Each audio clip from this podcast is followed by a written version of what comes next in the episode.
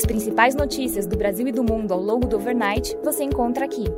Este é o Direto ao Ponto com Felipe Sichel, um podcast do Banco Modal. Bom dia e bem-vindos ao Direto ao Ponto. Hoje é quinta-feira, dia 8 de dezembro, e estes são os principais destaques esta manhã.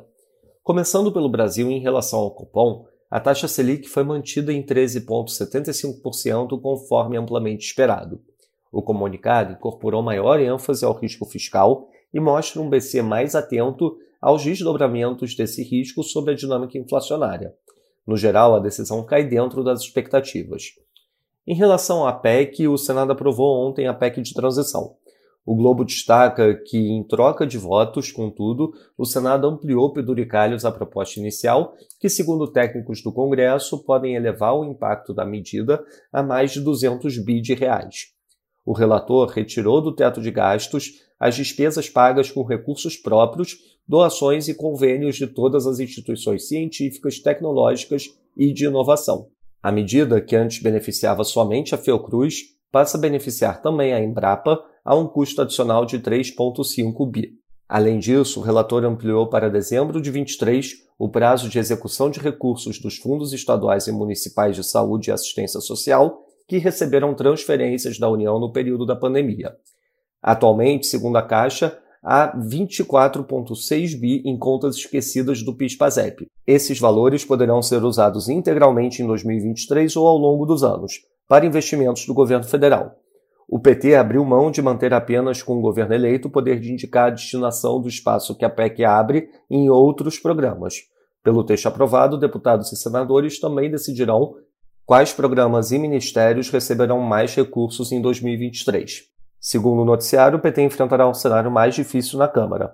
A turbulência pode vir de atritos com o presidente da Casa Arthur Lira e do atual fogo cruzado entre o Congresso e o STF por conta do julgamento das emendas de relator. O Estadão destaca que deputados dizem querer esperar pela corte antes de decidir se votam ou não a favor da PEC. Em relação ao ICMS, Piauí e Sergipe aprovaram ontem o aumento da alíquota do imposto, mas a Folha destaca que as regras estão tão confusas que as empresas dizem não saber como aplicá-las. Em relação ao primeiro escalão do governo, segundo Bela Megali, aliados de primeira ordem de Lula relataram que a intensa campanha do mercado financeiro por Alexandre Padilha na Fazenda surtiu um efeito oposto ao esperado e acabou por fortalecer seu concorrente Fernando Haddad. Petistas afirmam que o presidente eleito quer ter boa relação e diálogo com o mercado, mas que passará longe de qualquer postura de subserviência. O anúncio de José Múcio Monteiro para o Ministério da Defesa deve ocorrer ainda hoje.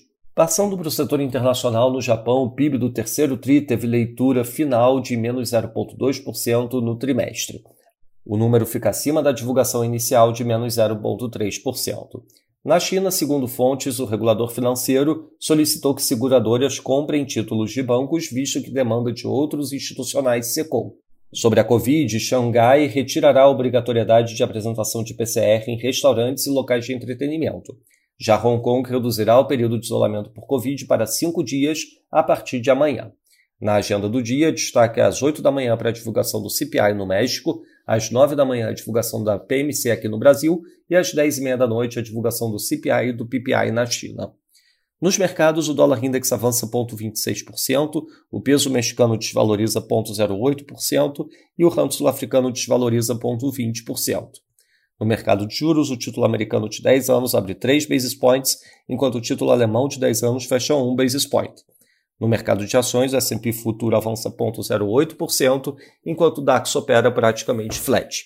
No mercado de commodities, o WTI avança 0,99%, enquanto o Brent avança 0,80%. Essas foram as principais notícias do overnight. Um bom dia a todos. Até o nosso próximo podcast direto ao ponto do Banco Modal amanhã.